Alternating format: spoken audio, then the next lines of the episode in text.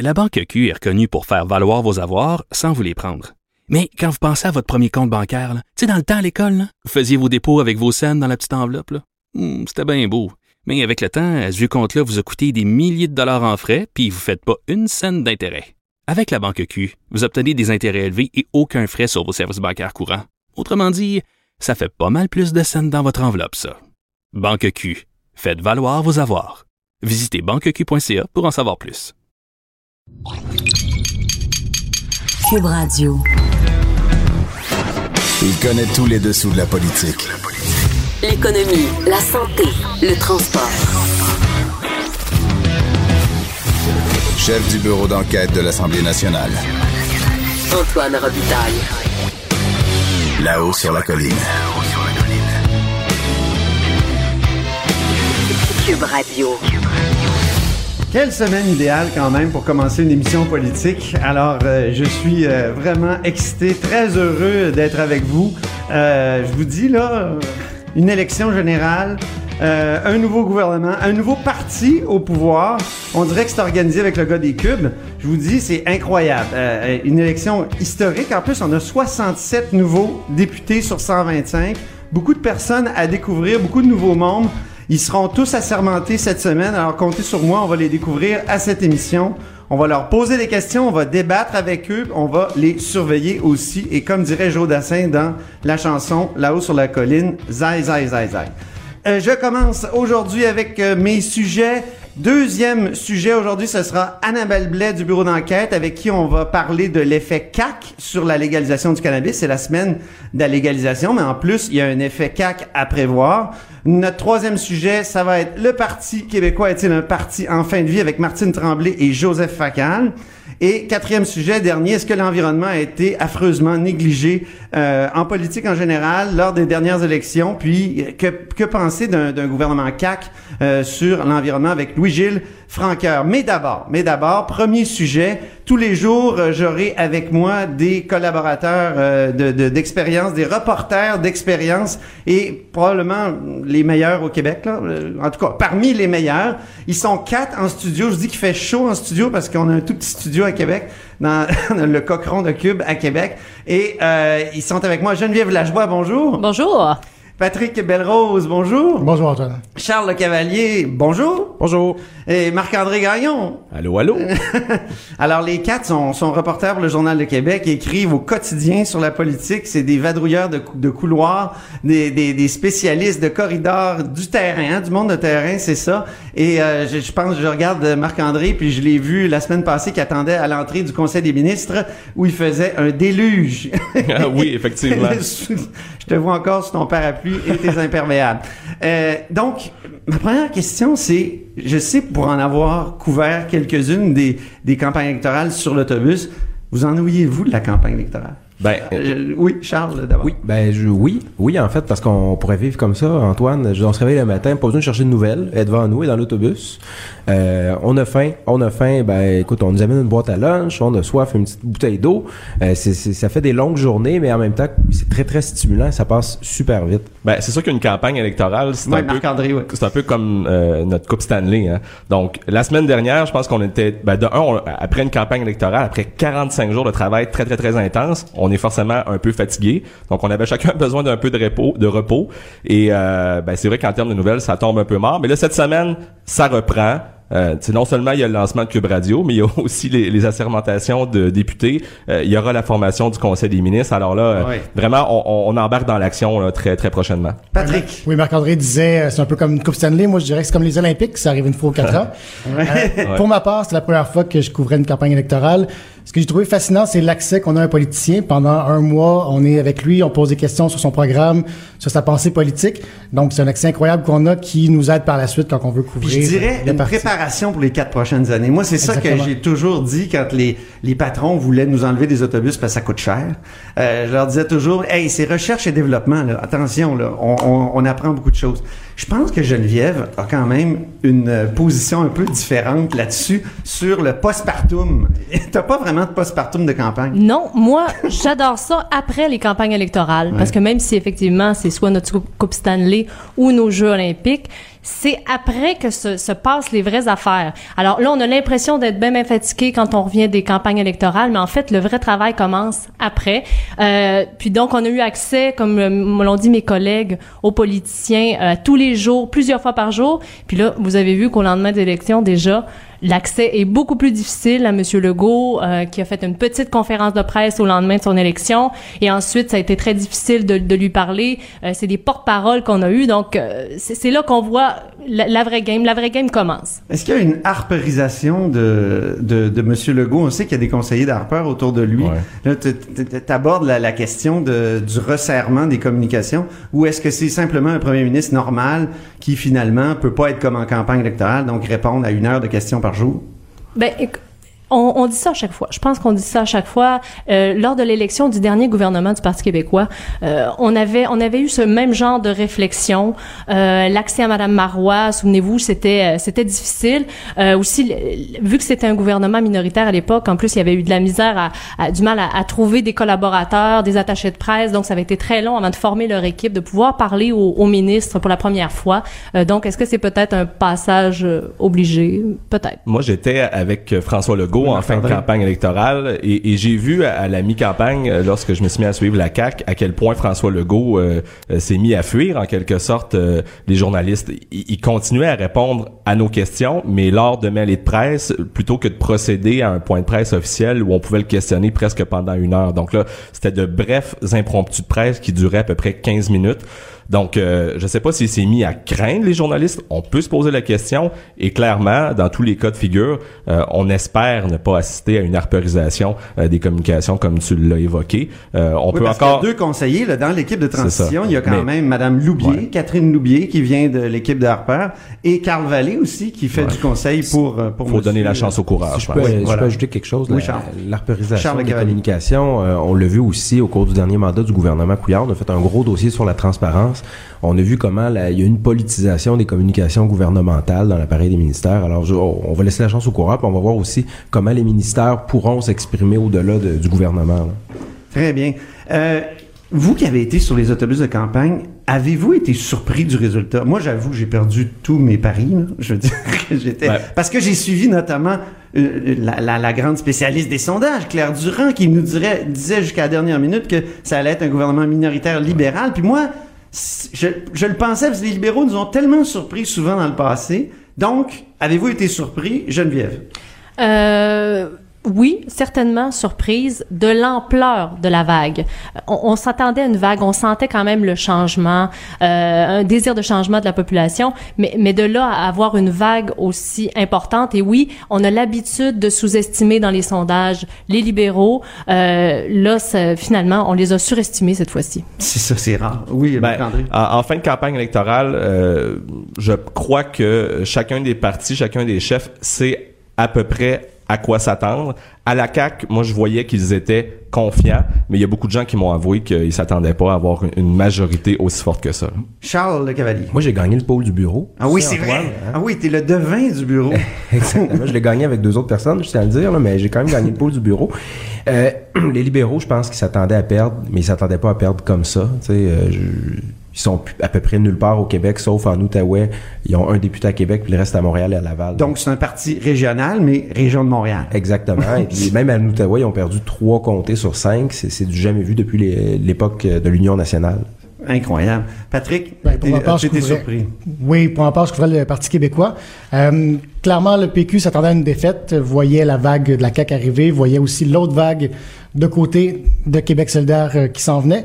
Par contre, je crois qu'ils s'attendaient pas à une défaite d'une telle ampleur. Euh, même M. Lisée, son entourage, sont restés de très bonne humeur jusqu'à la fin. Euh, je crois qu'ils n'ont pas vu la vague euh, venir. C'est une semaine d'assermentation.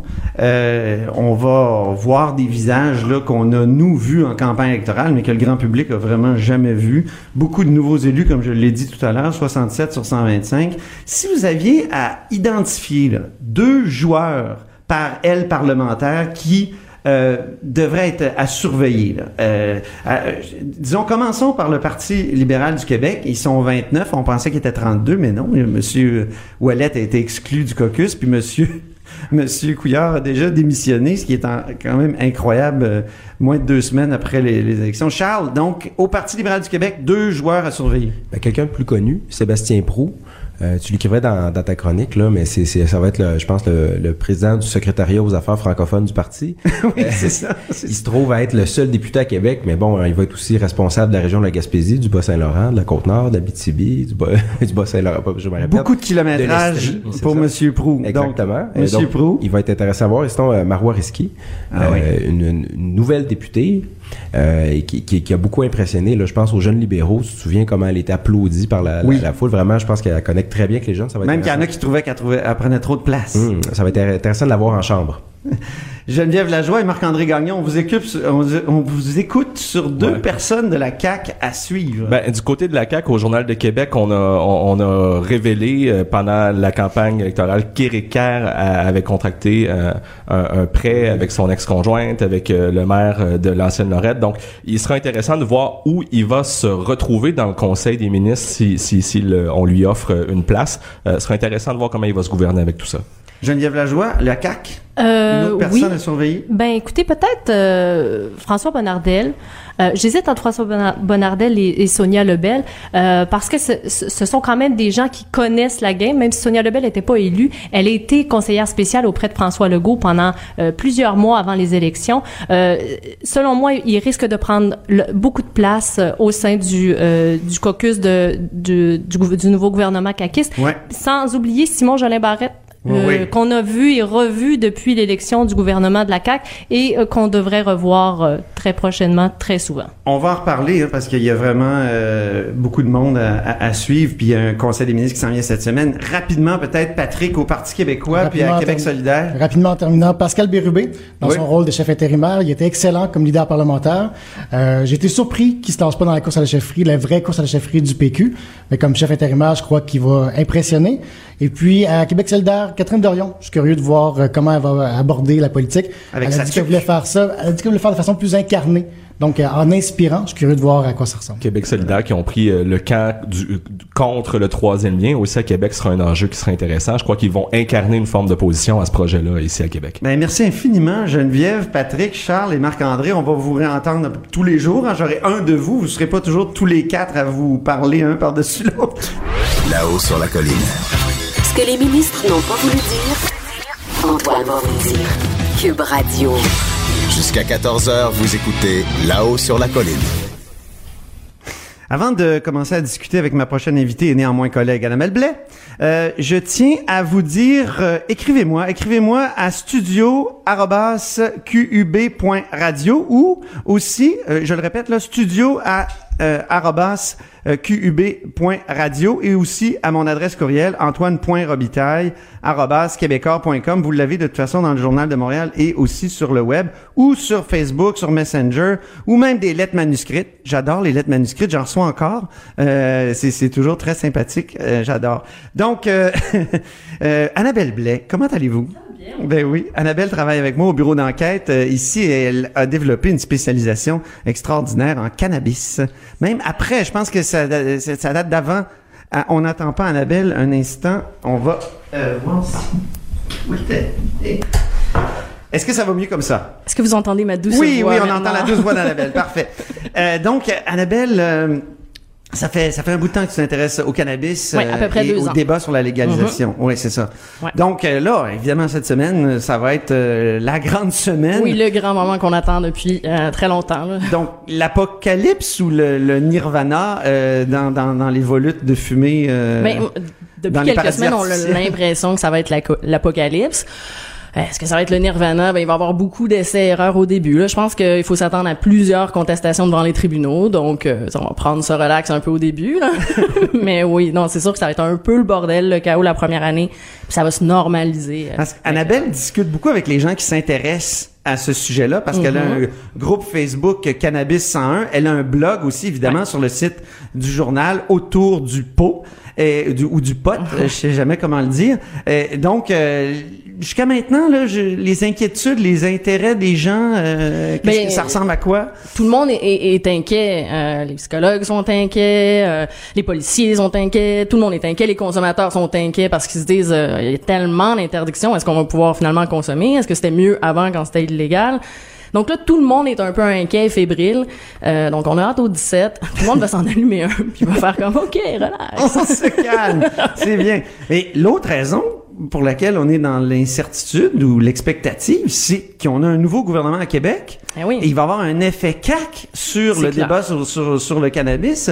Euh, déjà, tu as couvert euh, la, la préparation, la rédaction de la loi euh, qui Ouais. euh, finalement organise euh, cette chose-là euh, au Québec, qui organise la légalisation. Bon, il y a eu la loi à Ottawa évidemment, mais il, ça prenait une loi à Québec euh, aussi. Et on avait un, un parti d'opposition, deuxième groupe d'opposition à l'époque, qui avait des positions très, euh, comment dire, euh, restrictives ou Oui. euh, ah oui, oui, oui. euh, néo euh, prohibitionnistes? Ben oui, complètement. quand même, qui est de, et là qui est au pouvoir maintenant? Donc la loi est à peine adoptée parce que les lois l'ont été adoptées en juin, un peu à la dernière minute, là, ça, ça, ça s'en venait. Et déjà, on doit apprendre, ça va être quoi les lois, ça va être quoi les règlements, il y en a une foule, on comprend plus rien. Puis là, on a le gouvernement, un nouveau gouvernement qui est élu, puis qui nous dit, ben moi, je veux déjà changer les lois. Fait qu'on est, OK. Donc oui, les lois vont probablement changer pour devenir encore plus restrictives. On En peut cas. écouter. On a, on a des extraits, euh, toi et moi, on s'est sorti des petits extraits de Simon Jolin Barrette, qui est un député important de la CAQ, député de Bordua, qui va sans doute être ministre, et qui euh, est même porte-parole pendant la transition, là, actuellement. Donc, c'est un personnage important. Et euh, dans les, les points de presse qu'il donnait à l'époque sur la loi, euh, voyons un peu ce qu'il disait. Par exemple, sur le principe de la loi, écoutons-le. Il employait deux mots là euh, très euh, Très fort. très fort. Je sais pas si Joanie peut lancer l'extrait. Donc, la clip ne fonctionne pas. Euh, L'extrait ne, ne fonctionne pas, mais je, je, je vous le lis, là. J'ai j'ai la transcription. Il disait c'est un projet de loi qui est permissif et qui est timide. Euh, vous savez, nous, à la CAC, dès le départ, on vous l'annonce, on va déposer des amendements pour que l'âge légal soit fixé à 21 ans et non pas à 18. Ouais. C'est ça, ça l'âge, là, ça va être très important au, au Oui, départ on- comme on, débat. On peut pas accuser la CAQ de pas avoir été claire ou d'avoir changé d'idée à la dernière minute. Là. Depuis le début, son cohérent, c'est toujours euh, la même ligne. Euh, L'âge, 21 ans, ça, il le, il le demande de- depuis le début.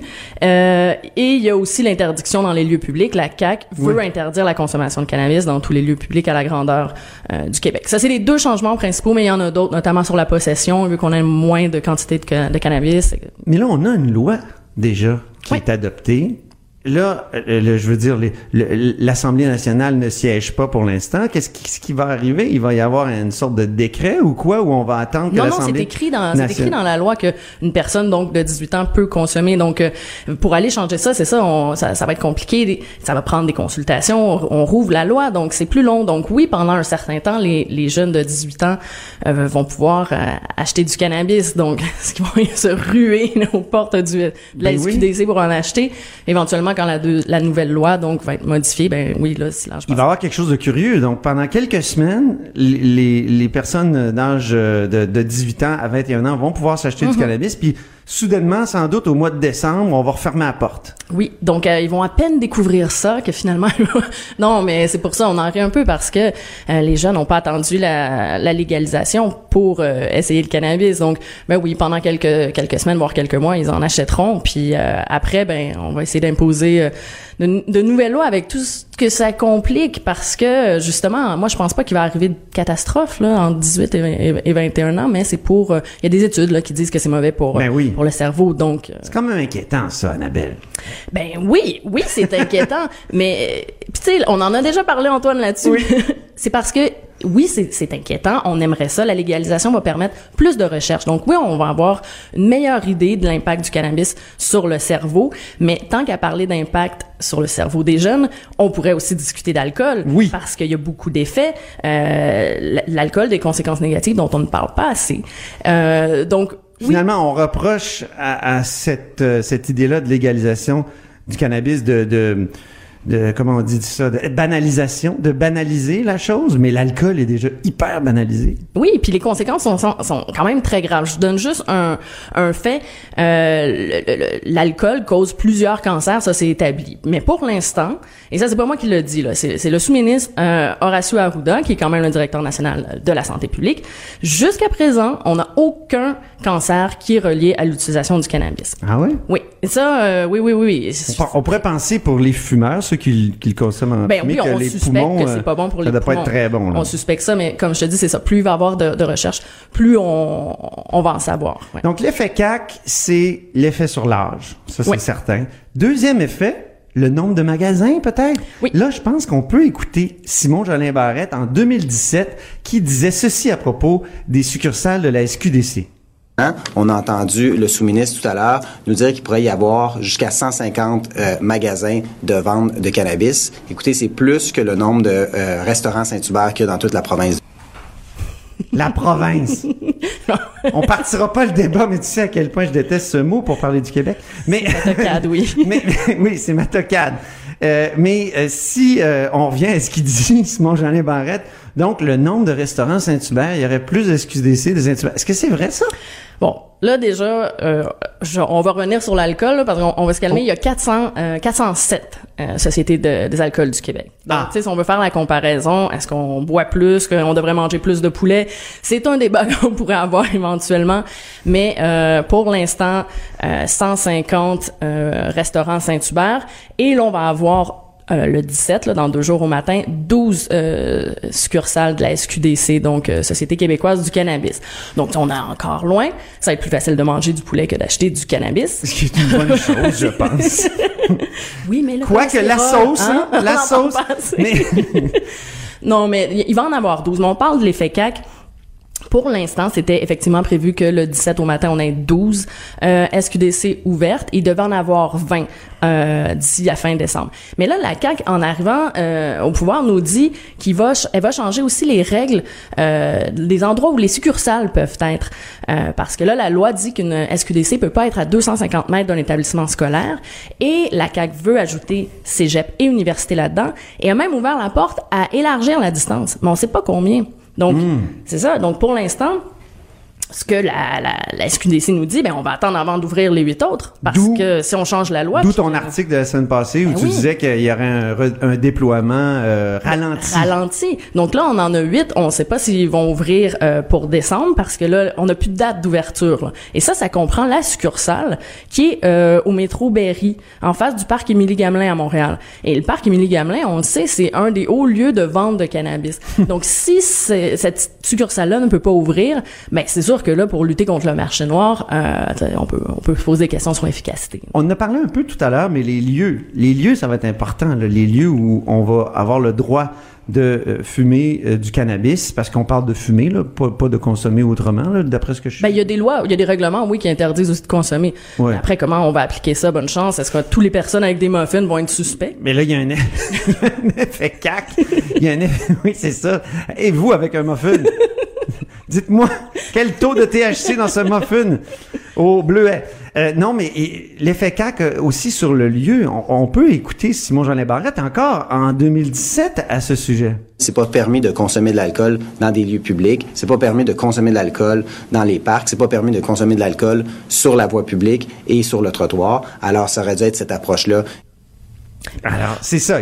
On voudrait coller, euh, se, coller ou plaquer sur les réglementations sur le cannabis, euh, euh, sur les réglementations sur l'alcool, donc les, copier. Mais oui, mais ça, le, le principal reproche que je fais à cet argumentaire-là, c'est, comme à Québec, par exemple, on peut pas consommer d'alcool ou de cannabis dans les rues. Parfait, mais moi, si je me promène sur Grande Allée, je constate qu'il y a des bars, de gauche à droite, il y en a tout plein. Donc, l'approche d'alcool, quand on dit on peut pas boire dans les rues, parfait, mais on a beaucoup de bars et de lieux pour consommer de l'alcool, que ce soit les restaurants euh, ou bon, c'est ça, ou un bar.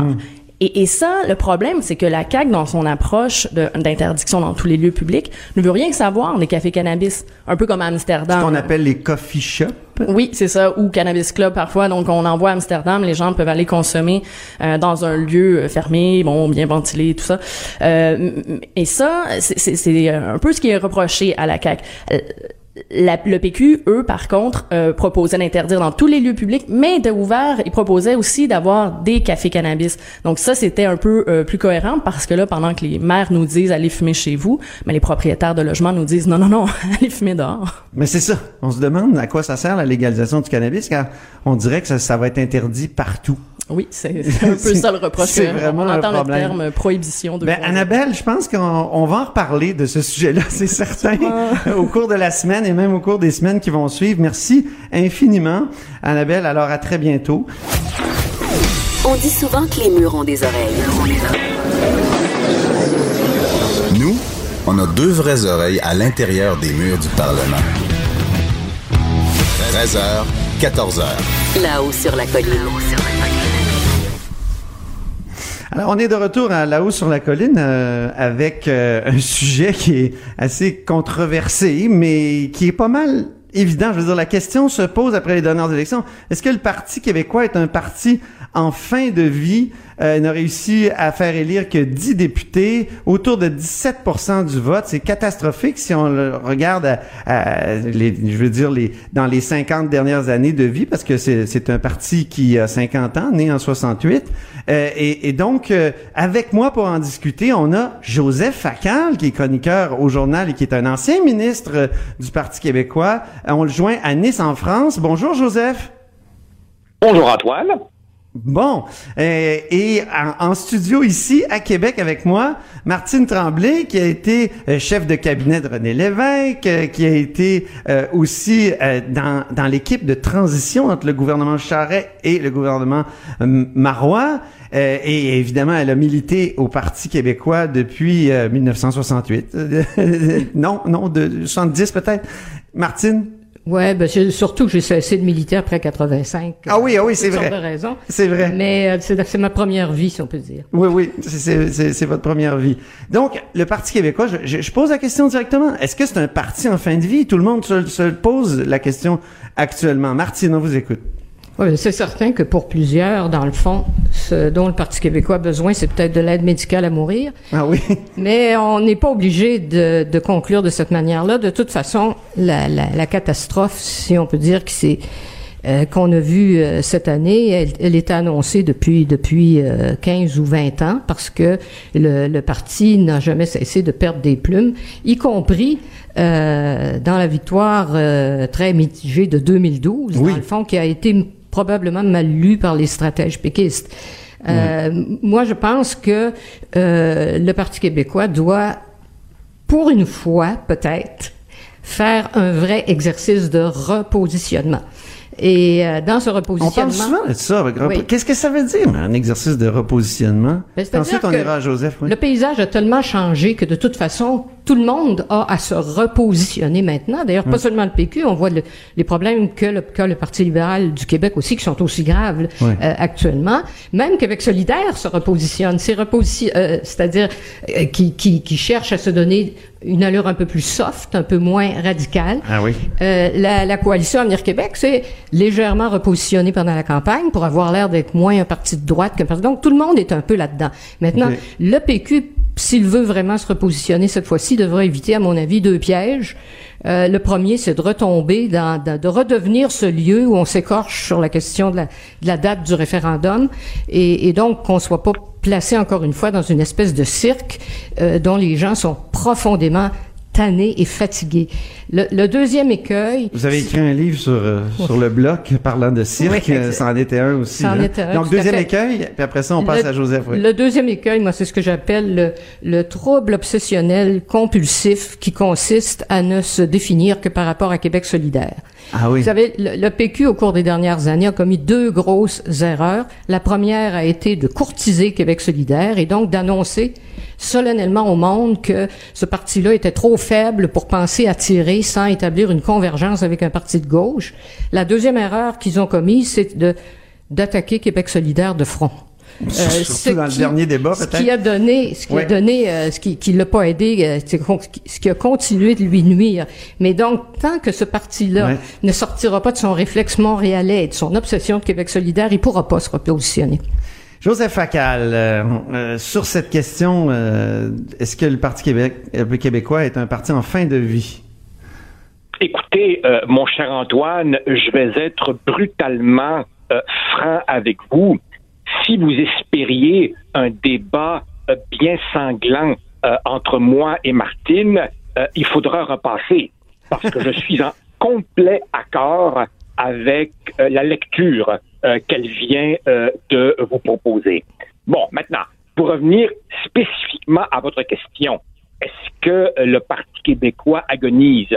Écoutez, euh, c'est difficile à dire. C'est une réelle possibilité, mais la vie m'a appris que dans les affaires publiques, il faut se méfier des prophéties. On ne sait jamais ce qui peut arriver. Je vous rappelle euh, qu'en 1993, par exemple, le Parti conservateur fédéral avait été rayé de la carte, réduit à deux députés, et il avait pu rebondir. Par contre, évidemment, à l'époque, c'était une lassitude envers un gouvernement sortant. Ici, on a effectivement le sentiment d'une espèce de mutation plus profonde de la société euh, québécoise. Ben, c'est Euh, ça. le C'est ça. danger C'est de ça qui a l'air à con- condamner. Ouais. C'est ça qui a l'air à condamner le, parti. Ouais. Comment dites-vous? C'est ça qui a l'air à condamner le parti.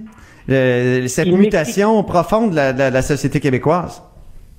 Ben, C'est-à-dire que, à mon humble avis, euh, la souveraineté euh, reste une idée essentielle, porteuse, tout simplement parce que la question nationale reste entière et que la souveraineté est une réponse à la question quel devrait être le meilleur statut politique pour le Québec. Cela dit, je constate qu'une nouvelle génération d'électeurs ne se pose même plus cette question. Ben, c'est ça, c'est ça, Joseph. Une Moi, génération, une génération un peu plus âgée d'électeurs, après deux défaites, ont presque envie de jeter la serviette. Euh, On, alors évidemment, on dirait que c'est la, question nationale, hein, c'est qui, qui disparaît. On dirait que c'est la question nationale qui disparaît. Ben, Justement, alors à ce moment-là, il me semble que la tâche immédiate de ceux qui voudront s'atteler à la reconstruction du mouvement souverainiste euh, et du combat national n'est pas de psalmodier euh, co- comme si c'était une incantation euh, à la Martine Ouellette, référendum, référendum, référendum, référendum. Non, il faut travailler sur ce que j'appellerais les fondamentaux du combat national, à savoir qu'il y a ici une identité distincte, à la fois dynamique et fragile, qui vaut la peine d'être réservée, d'être préservée, et qui nécessite un cadre politique particulier. Maintenant, cela dit, vous savez, euh, moi, je suis pas du tout surpris de ce qui est arrivé. Il y avait des signes annonciateurs de cette débâcle. Rappelez-vous, déjà en 2007, le Parti québécois, du temps d'André Boisclair, avait été relégué au troisième rang. Et si maintenant la CAQ occupe un positionnement nationaliste euh, à la droite du centre, une espèce de néo-union Oui. nationale, et qu'à la gauche, Québec solidaire s'installe pour durer, eh bien, ça laisse pas nécessairement beaucoup d'espace euh, au Parti québécois. Donc, Mais- euh, il oui. faut évidemment ne pas jeter la serviette, mais voir aussi l'immensité de la tâche. Donc, tâche immense, n'est-ce pas, Martine? euh, Ouais, ben je dirais que dans un premier temps, euh, si on poursuit sur cette ligne-là, je pense que dans un premier temps, euh, il importe pour le PQ d'être capable d'établir une ligne ou une position claire face à ce qu'on pourrait appeler le multiculturalisme extrême d'un Justin Trudeau, qui trouve des échos au Québec, à Montréal notamment. Chez Philippe Couillard. qui trouve Chez- des échos Mais chez, le- le Québec, Parti libéral- chez ouais. Québec solidaire Aussi, et ouais. au Parti libéral du Québec. Je pense que dans, un, dans l'immédiat, il importe qu'il y ait un parti politique au Québec qui trouve une manière de définir ce qu'est l'identité québécoise d'une manière ouverte, d'une manière qui corresponde à ce que les jeunes attendent aujourd'hui euh, face à ce qui se passe actuellement. Parce que sinon c'est la disparition des identités. C'est vers ça qu'on- c'est vers ça qu'on s'en va. Oui, c'est ça. Si D'ailleurs, j'aurais une question, Joseph, pour toi qui est en Europe actuellement. Euh, Pourquoi des nations comme l'Écosse, comme euh, la Catalogne, euh, ont un sentiment national fort aujourd'hui, alors qu'ils qui sont soumis à peu près aux mêmes effets de la mondialisation que, que, que nous au Québec, et que nous au Québec, ça se traduit par un quasi-abandon de, de, la, de, de la question nationale. On, on dirait qu'on veut même plus, même plus intéresser vraiment à, à conserver cette identité chez plusieurs, sur- chez plusieurs Écoutez, tranches de la population. Écoutez, écoutez, Antoine, à cette question-là, il y a la réponse en 30 secondes et il y a la réponse en 3 heures. Moi, je pense, pour aller, pour aller brièvement, que le sentiment national euh, ne va pas disparaître. Tout simplement parce que, précisément parce que la mondialisation a un effet uniformisant, les peuples redécouvrent qui ils sont et sans aucune espèce d'hostilité envers le voisin, veulent rester eux-mêmes. Par ailleurs, entre l'individu seul et une humanité abstraite de 8 milliards, il est tout à fait normal qu'il y ait des relais intermédiaires qu'on appellera peuple ou nation. Il est tout à fait normal qu'on se sente plus confortable avec ceux de nos frères et sœurs avec qui on partage les mêmes valeurs. Maintenant, pourquoi Ben, ouais. est-ce qu'en Écosse et pourquoi est-ce qu'en Écosse et en Catalogne, on ne sent pas cette espèce de morosité québécoise? Euh, D'abord, évidemment, parce qu'ils n'ont pas subi deux défaites crève-cœur comme, Ouais. euh, comme, comme les nôtres. Moi, je me rappelle, Antoine, quand j'étais jeune député, je recevais des députés du Scottish National Party qui venaient prendre des leçons de souverainisme de nous, péquistes. On était les premiers de classe. Et maintenant, on se dit, oh, ils vont peut-être y arriver avant nous. Alors évidemment, L'élève, euh, l'élève a dépassé le maître, Voilà. Joseph. L'élève a dépassé le maître. défaites ont- ces deux défaites ont beaucoup euh, euh, démobilisé.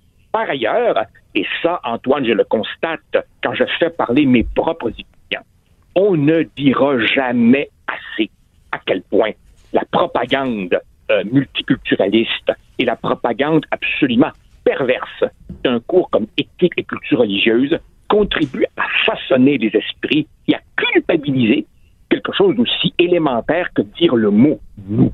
Maintenant, est-ce que ça, c'est quelque chose qui peut être redressé? Je crois que oui. Je crois que oui. Mais la tâche, pour ceux qui voudront s'y atteler, sera herculéenne. Ça dépasse donc euh, la question du Parti québécois, Martine. Ça, dé- ben, ça dépasse la question du Parti québécois. Tout dépend de ce que le Parti québécois va faire. Ouais, ouais. Mais c'est essentiel que qu'on retrouve dans un parti politique, si Ouais. c'est le Parti québécois, tant mieux, mais qu'on retrouve dans un parti politique une réponse à cette question fondamentale. Et, et le nationalisme a été tellement dévalué. Mhm. D'abord, le mot en Europe, on peut même pas l'utiliser parce qu'il correspond à des Non, réalités autres.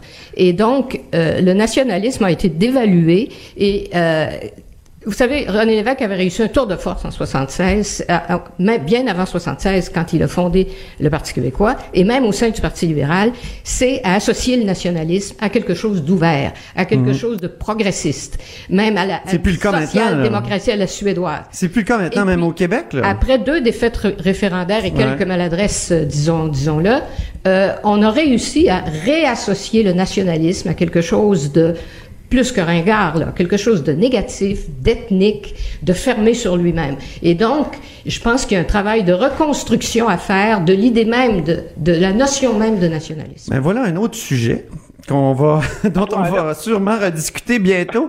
Merci beaucoup, euh, Joseph Facal, euh, en France, d'où le, le petit délai qu'il y avait pour euh, parfois vous vous parler, échanger avec vous. Et puis, euh, Martine Tremblay, ici à Québec. Merci infiniment et au plaisir. Antoine Robitaille. Le philosophe de la politique. 13h, 14h. Là-haut sur la colline. Cube Radio. J'adore ça, le, le philosophe de la politique. C'est un peu comme... euh, J'aime ça me décrire comme ça quand même, malgré tout. Surtout que j'ai étudié en philosophie politique et en politique, imaginez-vous, en philosophie environnementale. Donc, euh, et, et c'est ce qui me permet de, de présenter mon prochain invité, qui est pas n'importe qui, Louis-Gilles Franqueur, euh, chers auditeurs, qui est qui a été longtemps journaliste au Devoir spécialisé en environnement, avec qui j'ai eu des débats épiques, et qui a été aussi vice-président euh, du BAP, et qui est rentré de la chasse pour venir nous parler aujourd'hui d'environnement. Bonjour Louis-Gilles. Bonjour Antoine. Donc, tu étais à la chasse ce matin au chevreuil? Eh oui. À l'arc en plus? À l'arc, ben, il y a, euh, disons qu'à cet ainsi de l'année, quand on fait un appât avec des carottes, il peut avoir un ours comme il peut avoir Ok. un chevreuil. J'attendais les deux, j'ai mes permis pour l'un ou l'autre. Mais ce matin, chou blanc, rien ne s'est pointé sur Ah bon? euh, mes appâts. Ah, ça sera pour une autre fois. Vu qu'on est là-dessus, là, on, va, on va discuter après de politique et environnement, là, mais je veux vraiment te poser la question parce que je sais que ça te, j'en ai souvent discuté avec toi. Est-ce qu'il y a une contradiction? Entre les convictions environnementales que tu as, on peut, on Mhm. peut sûrement pas le nier, et la chasse? Ben, écoute, euh, moi je dirais tout simplement, je te rappellerai que les premiers sur la planète qui se sont battus pour protéger les animaux, qu'on leur fasse des parcs et tout, c'est les chasseurs, même au 13e siècle. Les premières Ah bon? sociétés de chasseurs, c'était euh, créé euh, sur le mode de la conservation, puis c'est parce qu'il y a un intérêt. Tu- veux qu'il y, en- Ben oui. qu'il y en ait l'année prochaine pour continuer à chasser. Et euh, au Québec, on oublie que l'histoire de la protection de l'environnement euh, dans les années 50 et 60, c'est l'association, la Fédération des chasseurs et des pêcheurs, qui c'est son nom aujourd'hui, mais ça regroupait à ce moment-là sous un autre nom, mais qui ont parti les débats sur le fleuve, sur la protection des lacs, sur les abus dans les clubs privés toutes ces questions sur la conservation. En fait, c'est nos premiers écologistes, les chasseurs et les pêcheurs. Et on dit souvent, quand il n'y aura plus d'écologistes, il y aura encore les chasseurs et les pêcheurs. C'est reste du gibier. Mais Oui. voyez-vous, et ces Mais c'est parce qu'il y avait les pieds sur le terrain aussi, qui connaissaient bien le, le- le- le terrain, qui, qui sont mis à se soucier de cette question-là. D'une part, et d'autre part parce qu'ils constituent un lobby économique très puissant. Et ils Ah ont oui. réussi à obtenir des gouvernements à cause du fait qu'ils sont structurés, qu'ils investissent de l'argent dans la conservation. Eh bien, ils ont obtenu des gouvernements, des politiques qui ont permis de faire en sorte que tous les gibiers chassés en Amérique du Nord sont à peu près revenus au niveau de population précoloniaux, avant l'arrivée des Blancs. Alors Ah bon? que les autres espèces sont à peu près tout en déclin. Les animaux chassés, c'est les cheptels les plus en santé présentement. Donc, à c'est- c'est- il faut le dire à tous les, les végans et les végétariens extrêmes, ça. Est-ce que tu as des débats avec eux des fois? Euh, oui, mais disons que moi j'aborde pas ça du côté sentimental. Je regarde les, je, je regarde les faits. Euh, et les faits, c'est que c'est les gens qui, les chasseurs et les pêcheurs sont les gens qui investissent le plus dans la protection de l'environnement. Euh, ils ils font des frayères, ils vont acheter des lots pour préserver. Alors, les initiatives, elles sont, il y en a des dizaines. On rentrera pas là-dedans, ça serait non. trop long. Oui. Mais euh, Je sais que tu serais capable. c'est des gens très non non mais c'est des gens très impliqués parce qu'ils veulent continuer à avoir le plaisir de ce contact direct avec la nature. Vous savez la loi de la nature Antoine de base là, c'est que tous les jours la vie des êtres vivants se fait grâce à la mort de quelques autres. Quand vous mangez une salade là, il y a un végétal qui y passe. Quand Oui. vous mangez un animal, c'est alors c'est ce cycle de la vie et de la mort qui fait le qui est le fonctionnement de la nature et qui crée des équilibres. Euh, Alors ces équilibres-là sont importants. C'est ceux-là qui permettent de garder les écosystèmes en santé. Il y a les espèces pas chassées, ils peuvent devenir tellement nombreuses qu'elles deviennent un problème dans l'environnement. Alors Je comprends ça, les mais- ouais, prédateurs. Mais, mais là, devant nous, on a le- un autre type de spectre de la mort qui nous a un peu été annoncé par le groupe d'experts intergouvernemental sur l'évolution du climat. C'est, terrifiant ce qu'on nous a annoncé. Donc, euh, euh, le GIEC là, qui nous a annoncé que pour limiter le réchauffement planétaire à 1,5 degré Celsius, faudrait modifier rapidement, radicalement, de manière inédite, tous les aspects de notre société. Puis là, il y a plusieurs personnes qui disent, il y a eu ce rapport-là du GIEC qui nous dit que il faut changer rapidement. Puis dans la campagne électorale, on n'en a à peu près pas parlé. On a, bon, moi j'ai été sur les autobus, c'est vrai qu'on en a parlé un peu, mais c'est vrai que ça n'a pas été un sujet aussi, C'est-à-dire on euh, l'a pas, dire, on l'a pas Ouais. creusé, on l'a pas creusé le sujet. C'est ça, exactement. Et, Donc euh, pourquoi, selon toi? Ben, je pense que c'est une méconnaissance des aspects techniques de ces questions.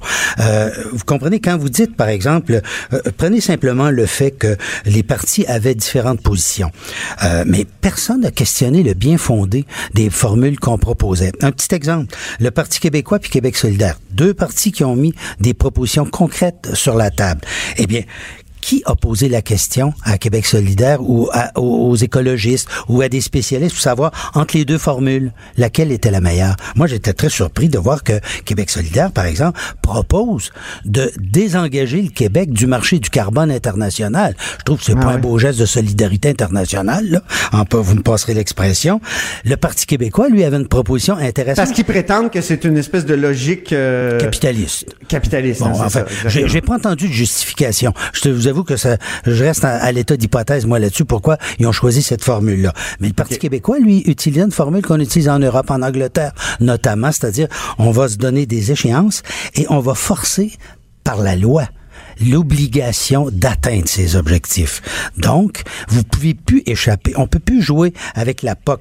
Dans le moment, là, on est chanceux si, en respectant, en faisant le maximum qui est prévu au Québec, là, si on arrive à la moitié de notre Ouais. objectif, ça va être un vrai miracle. C'était une loi anti-déficit environnemental, hein, c'est ça? On peut une sorte de loi parce que c'est, c'est- on peut faire un parallèle avec les lois anti-déficit qui ont été Exactement. euh, adoptées Oui. euh, à la fin des années 90. En Angleterre, ils font le point tous les deux ans, trois ans, et le responsable, une espèce d'ombudsman, s'il voit que c'est passé, qu'on on, on respecte pas le rythme anticipé, on ajoute obligatoirement des mesures, et elles ont force de loi instantanément. Alors, Ah ils se forcent à atteindre l'objectif. Nous, au Québec, on est des spécialistes des mesures symboliques. On va se dire, Ouais. regardez, je fais un programme, mettons, pour vendre cette année, euh, pour qu'il y ait, mettons, 10 000 voitures électriques sur le marché. Ben oui, mais Ouais. la question qu'on doit se poser, c'est tu vas peut-être, mettons, réussir à en faire arriver 10 000 nouvelles sur le marché, mais est-ce que ça change la situation? Si la, ça. ré- Hey, si, la, Louis-Gilles? ré- si la réponse au bout de la ligne, c'est que ça change pas la situation, eh bien, évidemment, faut qu'on faut qu'on remette ça autrement. J'aurais voulu te demander ce que, ce que ça, ça va être selon toi le gouvernement de la CAQ en environnement, mais euh, peut-être rapidement, là, il, il nous, il- on- le temps file tellement, euh, et, mais on en reparlera là parce que tu vas revenir à l'émission. Oui, alors je, ça, ça serait un plaisir. Mais en tout cas, une chose est La, la certaine- CAQ et l'environnement, qu'est-ce que tu en penses rapidement? Ben, écoutez, la face cachée de la CAQ euh, en environnement, faut la chercher dans ses projets économiques. Ils ont dit oui au creusage du fleuve Saint-Laurent, ce qui sera une catastrophe environnementale majeure. Ils ont jamais parlé des objectifs, le moindre objectif sur la biodiversité, qui est un problème tout aussi important que les changements climatiques. Alors, on est dans le cirage. Le budget du ministère de la San- de l'environnement, c'est une catastrophe. C'est Ben merci Louis-Gilles, je t'arrête. C'est tout pour euh, cette première de, de là-haut sur la colline. Merci infiniment Louis-Gilles, puis au plaisir. Cube Radio.